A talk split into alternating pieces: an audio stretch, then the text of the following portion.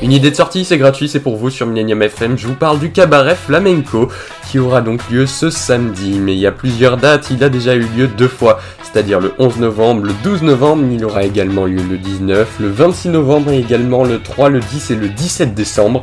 Alors vous avez toutes les infos directement partout sur internet ou sur le site de l'espace culturel du Vieux-Lyon.